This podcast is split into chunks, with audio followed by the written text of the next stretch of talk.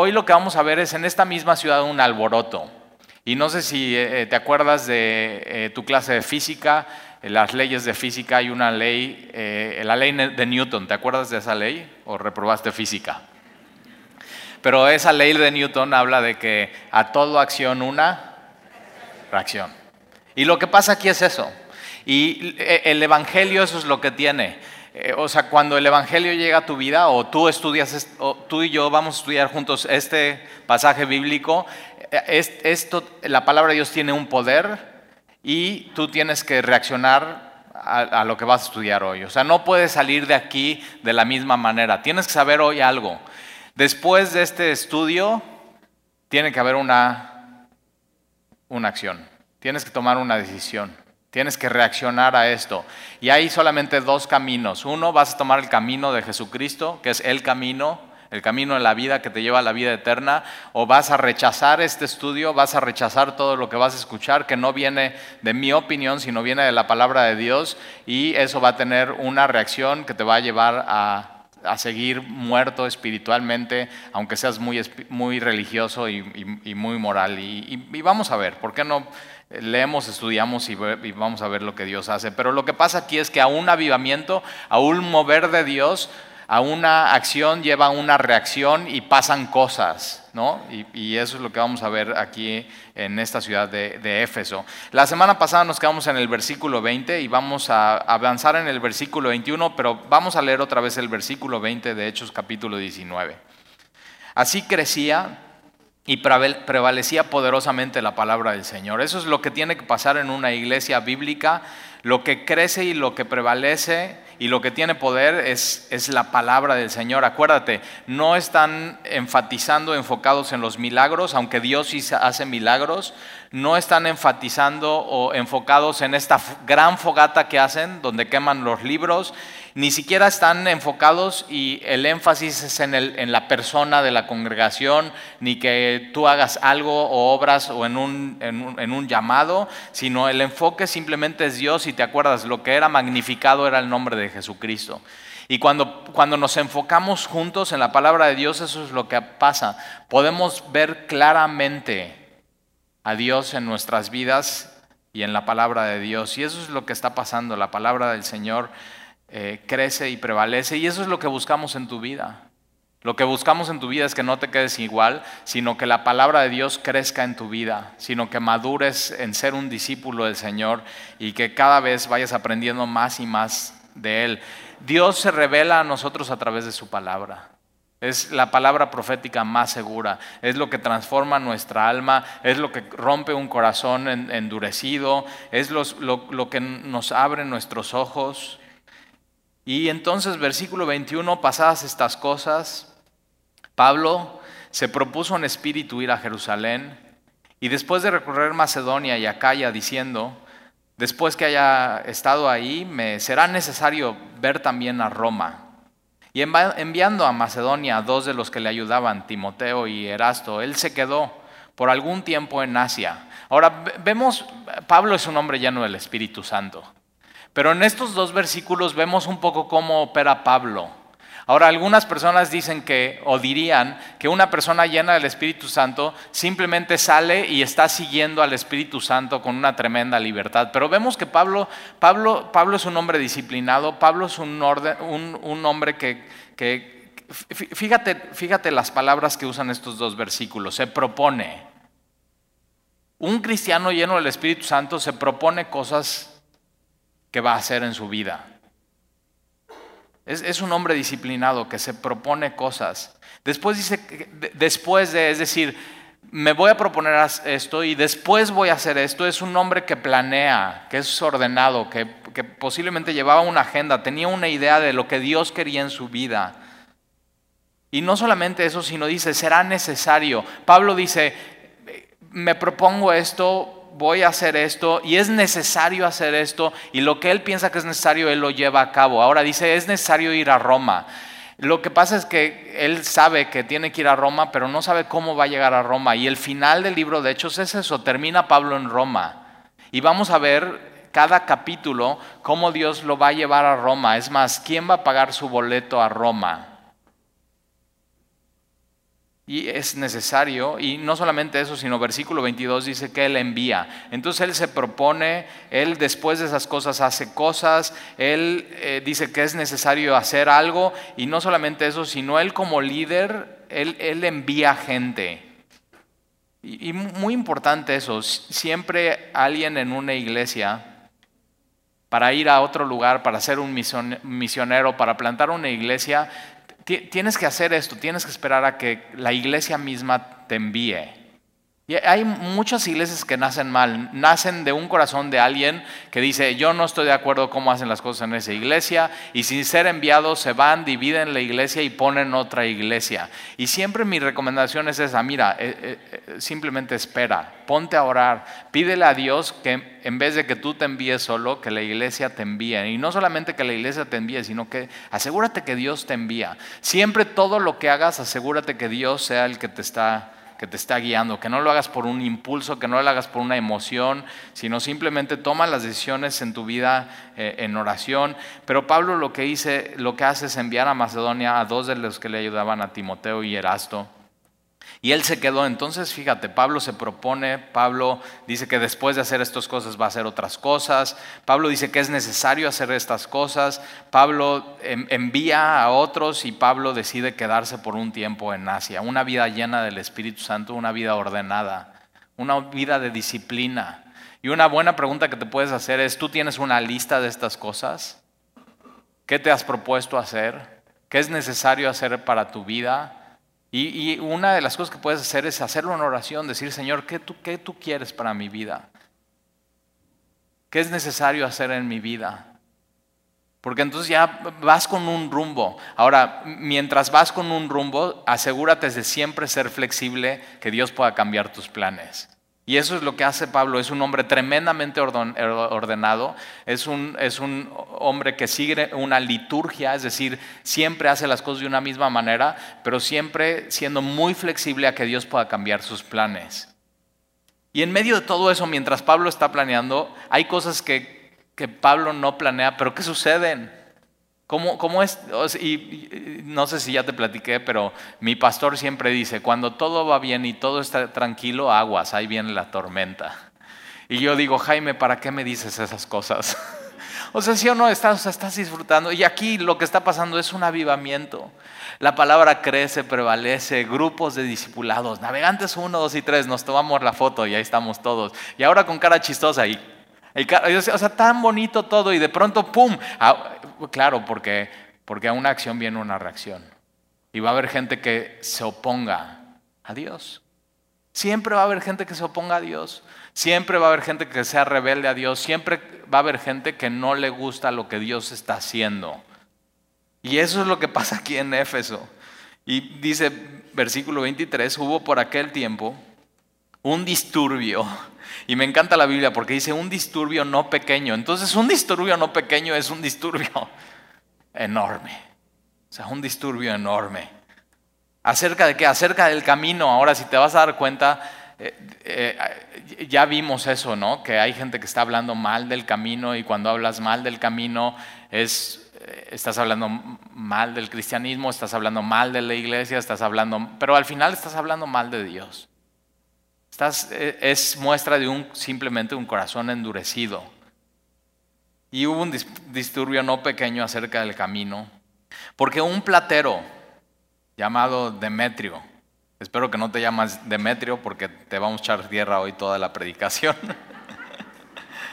de Demetrio, porque un platero llamado Demetrio que hacía de plata templecillos de Diana. Diana era uno de los templos más famosos, era una de las maravillas del mundo, era un templo muy hermoso y iban a adorar ahí a la diosa eh, Diana, la diosa de la fertilidad. ¿no? Y eh, acuérdate, Éfeso estaba llena de templos, llena de idolatría, llena de ídolos. Y este hombre, Demetrio, eh, hacía con sus manos templecillos de Diana, pero de plata. Es decir, su, mercado eran los que tenían lana, o, bueno, plata, ¿no? Podían comprar un templecillo caro, porque en Éfeso los arqueólogos cuando han descubierto todas estas ruinas, eh, no han encontrado ningún templecillo de plata, pero sí han encontrado templecillos de terracota. ¿Por qué? Porque si tú eh, eh, llegan y conquistan Éfeso, lo primero que vas a hacer es todo lo que encuentres en la tierra de plata, lo vas a tomar y por más bonito que esté el templo, lo vas a fundir y vas a hacer plata.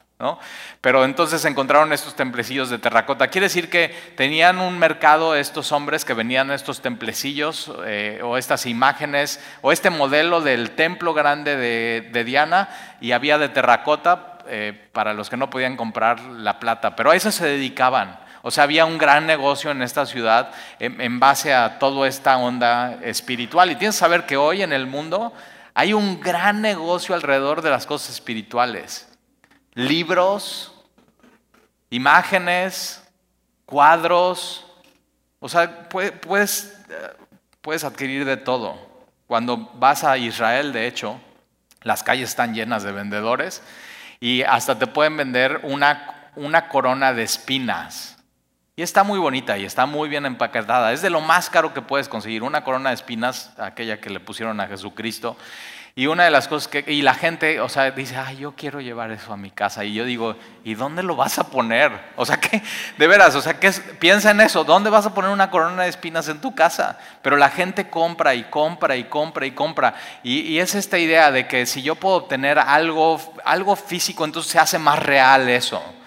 Cuando realmente vemos que, que no, que nuestra fe está basada no en una cosa, sino en una persona, en Jesucristo en la persona de Jesucristo. Pero entonces ellos hacían estos, estos templecillos de, Diana y fíjate, dice que daban no poca ganancia. No poca ganancia es, o sea, harta ganancia. Ganaban muchísimo dinero de eso y no poca ganancia a los artífices, o sea, a los artesanos, versículo 25, a los cuales reunidos con los obreros del mismo oficio, entonces no solamente los que hacían plata, sino los que hacían de otras cosas, obreros del mismo oficio, y de pronto ya se juntan el sindicato de plateros con el sindicato de los de terracota, con el sindicato de los que están haciendo oro, con los, y de pronto están viendo, no, o sea, no podemos dejar que pase esto en nuestra ciudad. Y entonces él, Demetrio es el líder, dice, varones, sabéis que de este oficio obtenemos nuestra riqueza. Pero veis y oís que este Pablo, no solamente en Éfeso, sino en casi toda Asia, acuérdate, Asia es todo, toda Turquía, ha apartado a muchas, muchas gentes con persuasión, diciendo que no son dioses los que se hacen con las manos. Ahora, no hay que ser muy inteligente para saber que no son dioses los que se hacen con las manos. O sea, nada más piénsalo por un momento esta frase. No son dioses los que se hacen con las manos. O sea, ¿quién va a pensar eso? Que son dioses, o sea, ¿cómo? Tú, tú como hombre finito puedes con tu mano crear algo y decir que es Dios. Pero eso es lo que estaba sucediendo. Y Pablo no es que predicara contra contra el templo de Diana, no es que predicaba contra Demetrio. Pablo lo que estaba haciendo era exaltar el nombre de Jesucristo y si te acuerdas, cuando estudiamos, cuando Pablo va a Grecia, contesta tres preguntas. La primera es, ¿quién es Dios? Y, responde así, responde Dios, Dios, Dios es el creador. Dios es el que hace todo. Nosotros no hicimos a Dios, sino Dios nos hizo a nosotros no a nosotros mismos. Entonces es ilógico pensar que nosotros podemos hacer con nuestras manos de oro y de plata dioses, que eso al final se llama idolatría. Y contesta esa pregunta, ¿quién es Dios? Después contesta, ¿quiénes somos nosotros? Y te acuerdas, Pablo dice, nosotros somos linaje de Dios. Es decir, si tú sigues el hilo, sigues el hilo, sigues el hilo, vas a llegar hasta, hasta, hasta Noé. Y si sigues el hilo, sigues el hilo, vas a llegar hasta Adán y Eva. Al final tienes que reconocer, Dios, Dios me hizo. Y la tercera cosa que contesta Pablo es, si Dios es el creador del universo y yo soy linaje suyo y Él me hizo, entonces, ¿qué tengo que hacer? Y su respuesta es arrepentimiento. O sea, te tienes que arrepentir y tienes que regresar a Dios. Porque no estás adorando a Dios, estás adorando a lo que no es Dios, estás adorando cosas creadas y eso es idolatría. Y me encanta una cosa, o sea, me encanta este versículo porque Demetrio, sin ser cristiano y sin ser judío, se da cuenta de lo que hace el cristianismo en la vida de las personas. Porque, fíjate, dice, ha apartado a muchas gentes con persuasión.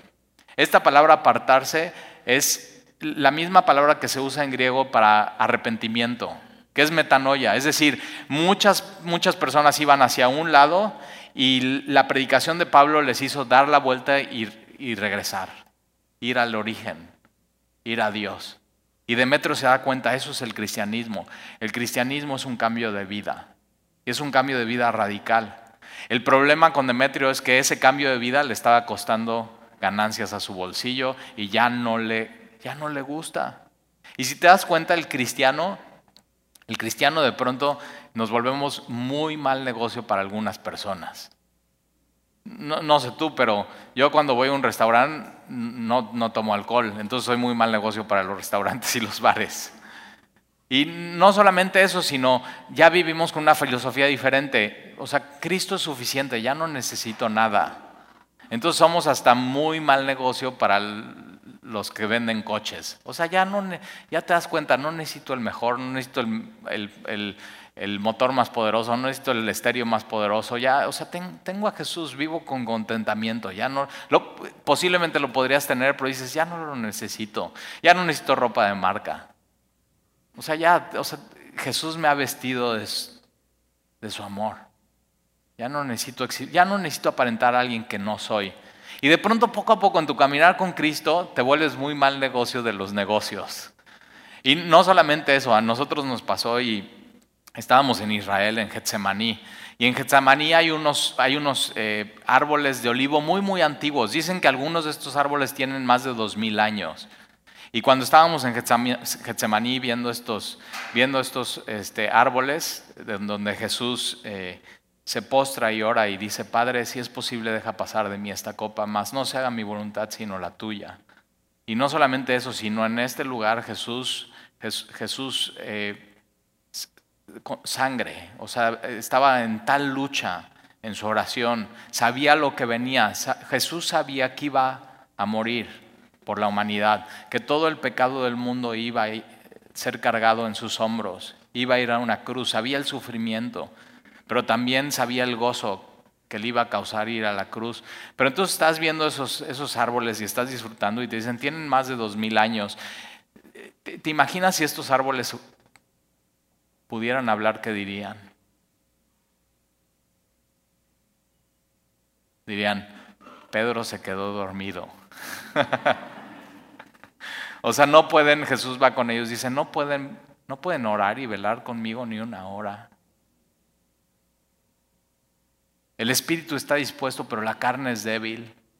Y así a un tiro de piedra va Jesús y se postra, postra su rostro y se somete al Padre. Y ahí está ganándole la batalla.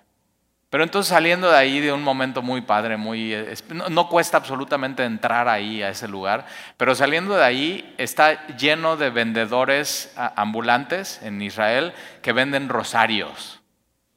Y, y, tienen unas bolitas que, ¿qué crees? Las hacen del mismo color que los árboles de adentro. Y entonces sales, ves el árbol, sales en los rosarios y entonces o sea, a la gente le llama mucho la atención y entonces nos subimos al camión donde vamos eh, dos camiones de, semilla este, eh, y de Calvary, había varios camiones. Y, entonces uno de estos cuates que está vendiendo los rosarios se, se, sube a vender a nuestro camión y está así rosarios y así rosarios, rosarios, rosarios, pues no vendió nada. Somos un mal negocio. No necesitamos nada de eso. ¿Te das cuenta? Es tan hermosa nuestra fe. No necesitamos absolutamente nada. Ya todo, está, ya todo estuvo dado en, el Calvario. Lo único que necesitamos es acercarnos. Acercarnos a Él, acercarnos confiadamente a, nuestro, a su trono. Y sabemos que si cerramos los ojos aquí, en medio de la alabanza o en cualquier momento, y dice, Señor, y oras, Él te escucha. Ahora, posiblemente Pablo estaba predicando eh, alguno de los, de, los salmos, no sabemos, pero la Biblia es muy clara. Mira, acompáñame por favor al Salmo 115. La Biblia es muy clara en cuanto a eso. El problema es que eh, el, hombre es especialista en, fabricar ídolos, en poner cualquier cosa en lugar de Dios. Y tienes que saber que cualquier ídolo es vano. Y dices, Talí, yo no tengo nada. Bueno, no, no tiene que ser un ídolo de plata o de oro. Puede ser un, un, ídolo que hayas tú creado en tu corazón, simplemente un ídolo virtual. ¿no? Ahora que vivimos en esta época virtual, puede ser un ídolo virtual. Pero Salmo 115, ahí casi a la mitad de, la Biblia, versículo 1, dice, no a nosotros, oh Jehová, no a nosotros, sino a tu nombre da gloria, por tu misericordia, por tu verdad. ¿Por qué han de decir las cosas las gentes, ¿dónde está ahora su Dios? Nuestro Dios está en los cielos. Todo lo que quiso ha hecho. Él es, él, es este, es este Dios que, que, Él es el creador. Él, él todo lo que hace, Él es soberano. Él nos hizo a nosotros, no a nosotros mismos. Los ídolos de ellos son plata y oro. Obra de manos de hombres, como de este hombre Demetrio. O sea, ¿te imaginas que Demetrio hubiera leído este salmo? O sea, le dio un infarto. Obra de manos de hombres. Tienen boca, mas no hablan y tienes que saber que Dios sí habla, y habla a través de su palabra, y nos habla de una manera muy clara. El problema no es Dios que, que, no habla, el problema somos nosotros que de pronto no queremos escuchar. Tienen boca más no hablan, tienen ojos, tienen ojos más no ven, y tienes que saber que Dios, Dios sí ve. Dios te está viendo todo el tiempo, 24 horas, 7 días a la semana. Es más, cuando apagas la luz, él te sigue viendo. Él, mismo, él mismo es luz. Los ojos de Jehová están contemplando toda la tierra para mostrar su poder en aquellos hombres que tienen un corazón conforme al suyo. Tienen boca mas no hablan, tienen ojos mas no ven, tienen orejas mas no oyen y tienen saber que Dios sí oye. O sea, acuérdate todo, Toda la semana acuérdate, Dios, Dios me está escuchando aún cuando no estoy orando a Él. Dios está escuchando mis conversaciones. Dios no solamente escucha lo que sale de tu boca, Dios escucha lo que hay en tu corazón, Dios escucha lo que estás pensando, Dios escucha todo. Dios, Dios te conoce por completo, Él es, el quien te, Él es el quien te hizo. Entonces nunca dudes que Dios te está escuchando. Tienen orejas, mas no oyen, tienen narices, mas no huelen. Y tienen que saber que Dios, para Dios nuestras oraciones son olor fragante. Para Dios nuestra vida es una ofrenda, que si estamos caminando en el Espíritu es olor a vida para vida. Dios sí huele. Manos tienen, mas no palpan. Y tienes que saber que Dios, Dios sí toca. Dios toca nuestra vida, Dios pone su mano sobre nosotros, Dios nos protege, Dios nos guarda, Dios nos anima, Dios nos consuela. Dios, este es el Dios de la Biblia. Tienen pies, mas no andan y, y Dios, acuérdate, Dios hizo hombre. Y una de las cosas que Jesús le decía a sus discípulos es, sígueme caminaba. Y todo el tiempo Dios nos está diciendo, sígueme, sígueme, sígueme, sígueme, sígueme, sígueme. Eh, tenemos un Dios vivo. Por eso Pablo puede decir, y, propuse esto, y me es necesario esto, y envía a estos, porque él, él está siguiendo a Dios. Tienen pies, mas no andan y no hablan con su garganta. Y Dios, Dios sí habla y habla de una manera muy clara. Entonces vamos a regresar al, pasaje. Pero esto es una enseñanza, no, o sea, no solamente los cristianos la tenían, sino tienes que saber, los judíos también la tenían. O sea, los judíos eh, eh, era totalmente en contra de, ídolos, de imágenes, de cosas que se hicieran, de cosas que se pudieran vender. O sea, ¿te imaginas cómo, cómo, cómo puedes, cómo puedes enmarcar a Dios en una, en una imagen? ¿Cómo puedes poner a Dios en, un, en, una escultura?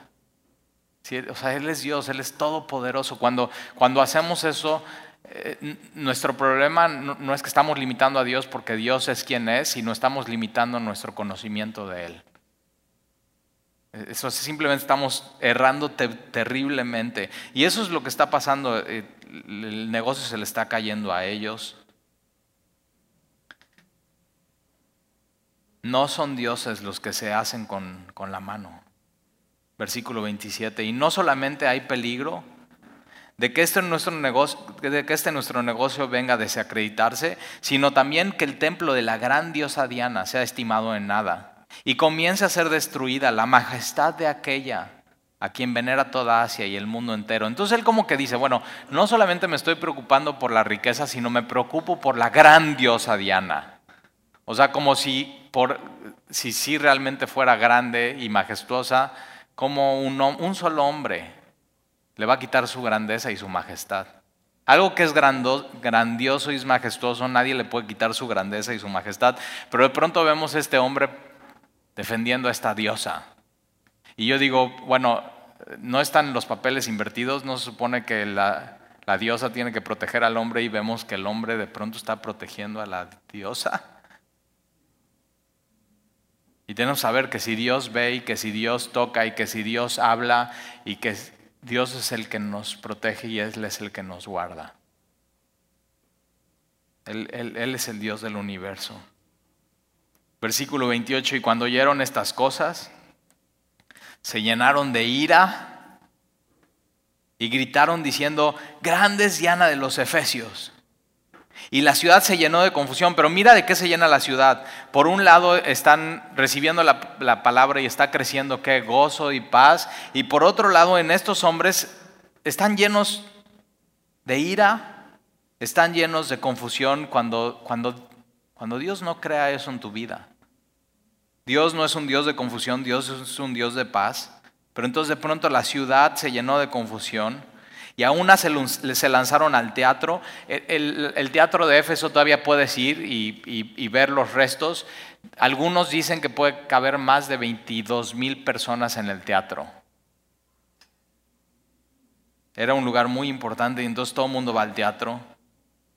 Y se lanzaron todos, arrebatando a Gallo y Aristarco, macedonios, compañeros de Pablo. Entonces, como no encuentran a Pablo, a estos cuates los agarran y los llevan al, al teatro. Y queriendo Pablo salir al pueblo, los discípulos no lo dejaron. Y ves un poco el corazón de Pablo aquí, diciendo, ¿sabes qué? Yo voy a estar con ellos. Pero los discípulos ven lo que está pasando y los discípulos dicen, Pablo, no vayas, sé sensato, sé prudente, ve cómo está la gente. Y Pablo lo que hace es simplemente no ir, versículo 31. También algunas de las autoridades de Asia, que eran sus amigos. Y entonces te puedes dar cuenta qué tipo de amigos tenía Pablo. Pablo tenía hermanos en Cristo, pero tenía amigos que no eran cristianos que Pablo quería influenciar en ellos. Y algunos de los políticos de Éfeso eran sus amigos. Y Pablo tenía un corazón para ellos. Siempre Pablo tenía un corazón para los perdidos. Cuidado con un cristiano que se aísla. Cuidado con un cristiano que no, no, o sea, tienes que siempre estar, necesito tener amigos para ganarlos para Cristo. Necesito que vean el carácter de Cristo en mi vida. Y entonces estos amigos, fíjate, le enviaron recado. Bueno, antes era un recado por escrito, hoy sería le enviaron un WhatsApp. Pero el recado es, te rogamos que no te presentes en el teatro.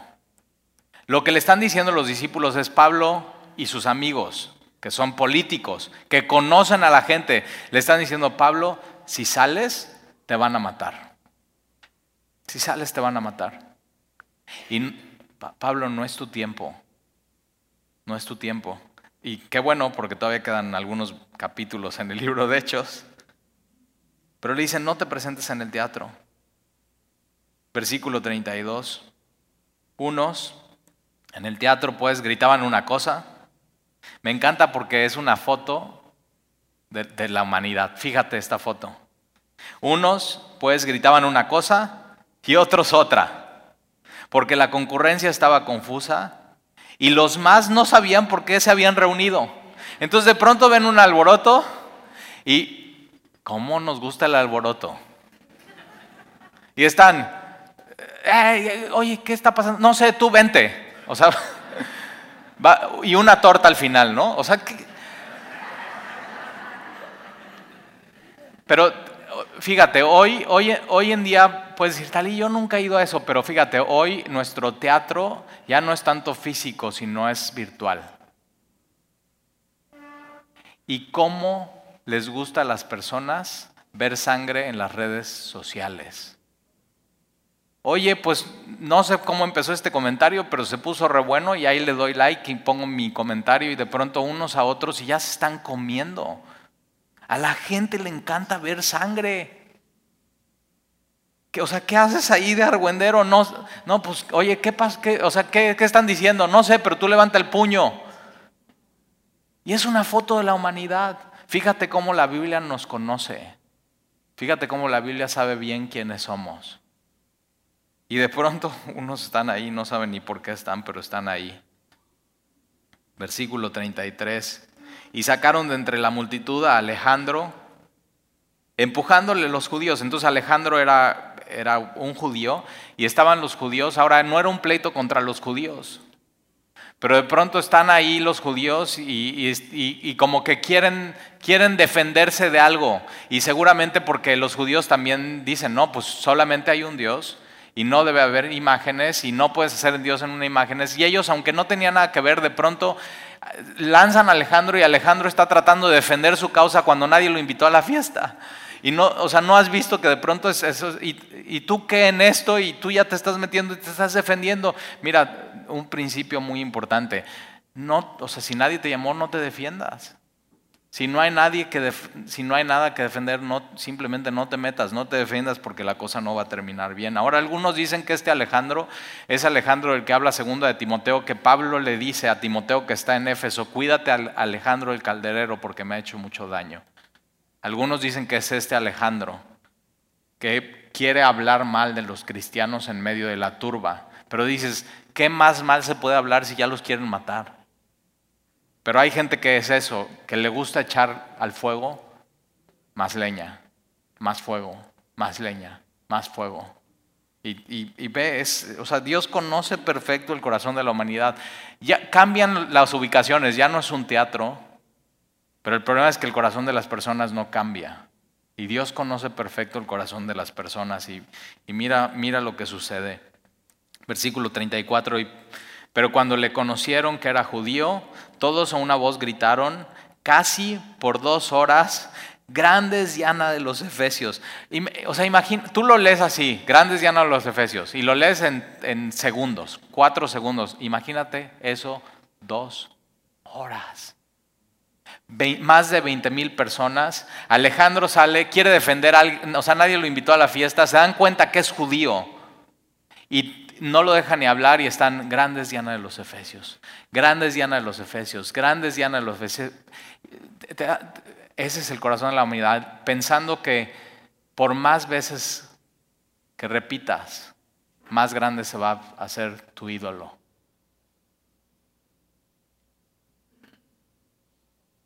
Y de, pronto de, de, esto se vuelven así mantras y tú entre más lo repitas, más se hace realidad. Y están por dos horas.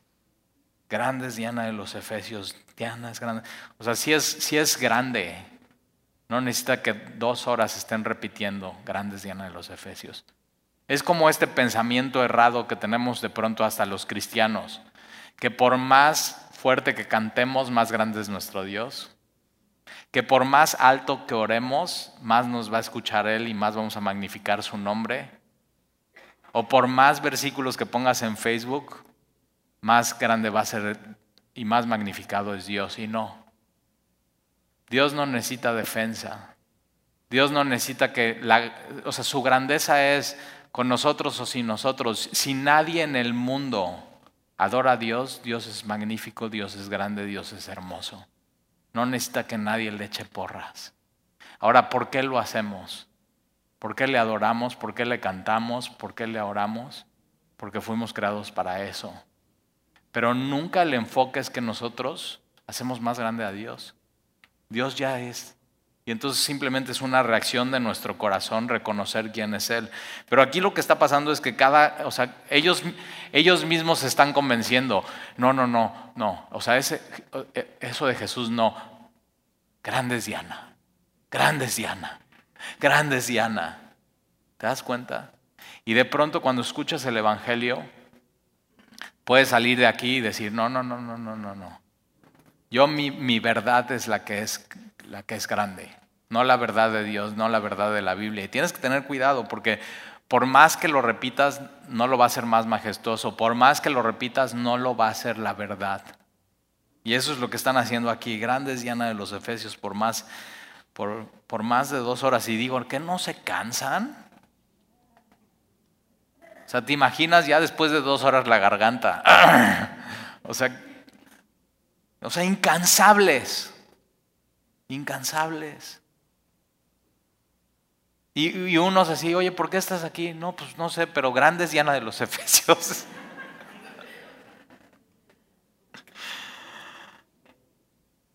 Cuidado con las banderas que sacas. Dicen, o sea, dicen mucho de tu corazón. ¿Qué, es, ¿Qué estás defendiendo en tu vida? Dicen mucho de a quién amas y qué es lo que amas ten cuidado porque aquellos, bueno, ya no voy a hablar de política, pero nos cierran la iglesia. Pero chécate eso, ha, ha, habido iglesias que se dividen por partidos políticos. Y yo digo, pues miren, ese partido político ya ni existe. Cuidado con la bandera que sacas. Y fíjate cómo Diana de los Efesios hoy no existe, es ruinas. Pero Jehová está vivo y sigue reinando. Versículo 35. Entonces el escribano, el, el escribano es como el jefe del ayuntamiento, el mero mero de Éfeso. Y entonces el escribano ya sabía tratar con estas personas. ¿Tú crees que los políticos no saben tratar con el pueblo? Y no les dicen, a ver, déjalos, en dos horas se cansan y les damos a tole con el dedo. O sea, tú... O sea, pensar que salir a la calle a gritar tiene un impacto. ¿Por qué no pones tus rodillas en el piso y oras? O sea, ¿crees que mandar WhatsApps de los gobernantes, ¿eso va a ser un cambio en tu país?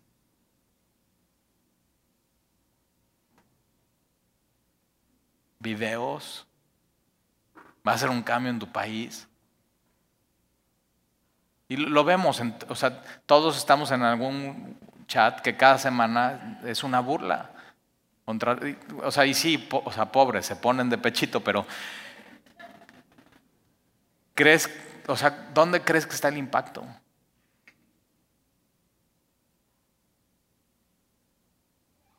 ¿Por qué no en silencio le pedimos a Dios que les dé sabiduría?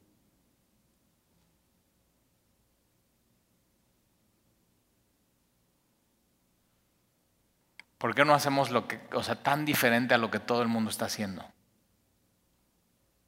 O sea, justo Demetrio se da cuenta, estos cristianos son tan diferentes.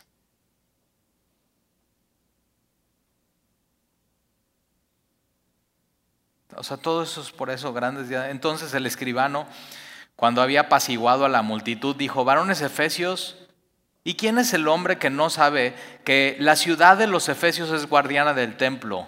De la gran diosa Diana. O sea, te das cuenta, todo el mundo al revés. La ciudad de los Efesios es guardiana de la diosa. ¿No se supone que Dios es el que guarda la ciudad? Dios es el que guarda la ciudad. En, vano trabajamos y en vano nos despertamos y Dios no guarda la ciudad. Dios es, Dios es el que hace todo. Pero te das cuenta, les da por su lado. No se supone que nosotros, los efesios, somos guardianes del templo de la gran diosa Diana y de la imagen venida de Júpiter. O sea, eso ya dice, o sea, le está dando por su tradición y su lado y dice, sí, de la imagen venida, Júpiter es Zeus, que es el dios de los cielos. Entonces Él está diciendo, acuérdense, acuérdense de lo que nosotros creemos. Nosotros creemos que la imagen de la diosa Diana vino del cielo.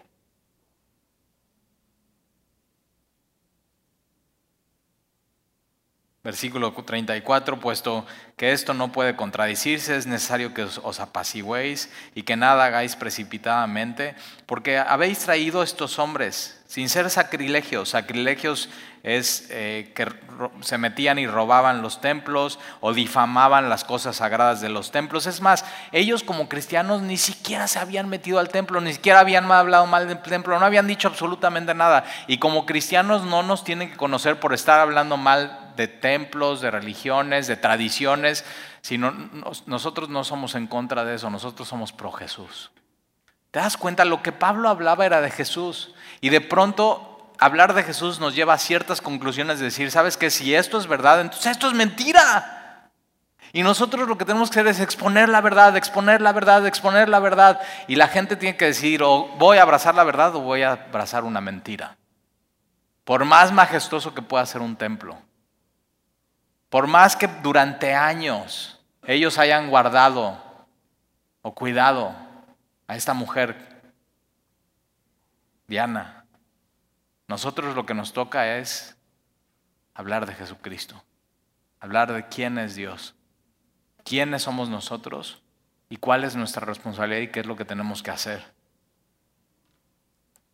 Algunos de los que no conocen bien el cristianismo y que yo he platicado con ellos, eh, me preguntan, bueno, ¿y ustedes los cristianos, eh, las únicas dos diferencias entre el cristianismo y la religión tradicional es que ustedes como cristianos no tienen imágenes. Y yo digo, vamos bien. Y la segunda cosa es que no creen en la Virgen María. Y yo digo, ya vamos mal. O sea, claro que no. Y una de las cosas que tenemos es, hablemos de la verdad, hablemos de la verdad, hablemos de la verdad. Y de pronto ellos mismos se van a dar cuenta. Eso es la verdad. Y si esto es la verdad, esto es la mentira. Y ellos eran sin sacrilegio y ni, blasfemadores de nuestra diosa. Es decir, nunca hablaban, nunca hablaban mal de Diana. Nunca hablaban mal del templo. Nunca no tenemos que ser conocidos por eso. Otra vez, tenemos que ser conocidos por exponer la verdad. Versículo 38. Que si Demetrio y los artífices que están con él eh, tienen pleito, ahora fíjate, Pablo no tenía pleito con ellos. Por eso, o sea, cuidado, Dios nos ha mandado a ser prudentes, como palomas, no como gallos. Y de pronto hay cristianos que se la pasan pleito, pleito, pleito. ¿Y sabes qué? Pablo no está en pleito con ellos. Y tú y yo no tenemos que estar en pleito con nadie. Nosotros, en cuanto dependa de nosotros, tenemos que estar en paz con todos los hombres. Romanos capítulo 12. Pero quienes tienen pleito son ellos con Pablo y ellos con los cristianos. Pero al final, ¿sabes que contra quién tienen pleito? Contra Dios. Y entonces lo que tienes que hacer cuando pase eso es decir, mira, esto es lo que dice la Biblia. No soy yo, es Él. o sea, peleate. Conmigo no, peleate con Él, pero nos cuesta, ¿verdad? Porque hay mucha emoción en nuestra fe, hay mucho celo. Pero, fíjate, y, y, el del ayuntamiento le dice, mira, si Demetrio y ellos tienen pleito, contra alguno, audiencia se concede, ni procónsules hay, acúsense los unos a los otros. Y si demandáis alguna otra cosa, en legítima asamblea se puede decir. Ahora, ellos no, o sea, Demetrio no tenía una acusación legal contra Pablo. O sea, ¿qué acusación legal? Y siempre como cristianos tenemos que tener cuidado. Nunca tienen que encontrar una acusación legal contra nosotros. Nuestra vida tiene que ser intachable en cuanto a eso, sin mancha. Tenemos siempre caminar en santidad. Y versículo 40, porque peligro hay de que seamos acusados de sedición. Me encanta el del ayuntamiento porque dice, miren, si siguen haciendo estos disturbios, vamos a ser acusados de que somos una población rebeldes. Y yo digo, pues, ¿no se han dado cuenta? Y no ves cómo es nuestro México.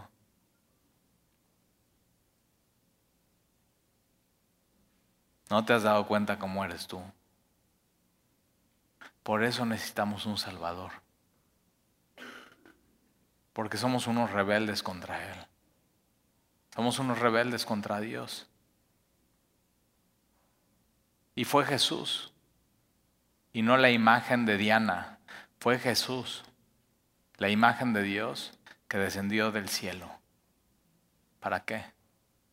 Para salvarnos. Porque todos nosotros como ovejas nos habíamos descarriado.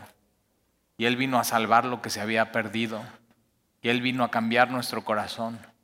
Él vino a decirnos, yo soy Dios el creador, ustedes son mi creador, ustedes, ustedes son mi creación y ustedes tienen, tienen que arrepentirse, tienen que dar la vuelta en U. Y nos van a acusar de sedición por esto de hoy. Y no habiendo ninguna causa por la cual podamos dar razón de este concurso, y habiendo dicho esto, despidió a la asamblea, se acabó todo y ya, te das cuenta, no, no trascendió su rollo. Y el cristianismo sí trascendió. No tenemos que defender a Dios. No tenemos que hacerlo algo que ya es. No por más que gritemos, por más que hagamos, por más que cantemos. o sea, simplemente eso es una, eso es una respuesta a quién es Él. Lo, que nos toca a nosotros es amarle, es conocerle, es decirle, Señor, enséñame, enséñame más y más quién eres tú. Y, y abrazarle. Y decir, Señor, te quiero en mi vida. Tienes que saber que Dios oye, que Dios ve, que Dios habla, que Dios huele, que Dios camina. Y Dios una vez más nos está diciendo, sígueme, sígueme. Vale mucho la pena seguir a este Dios. Es el Dios eterno. o sea, todo va a pasar menos su palabra. Vale mucho la pena aferrarnos a su palabra, aferrarnos a Él, aferrarnos a su voz.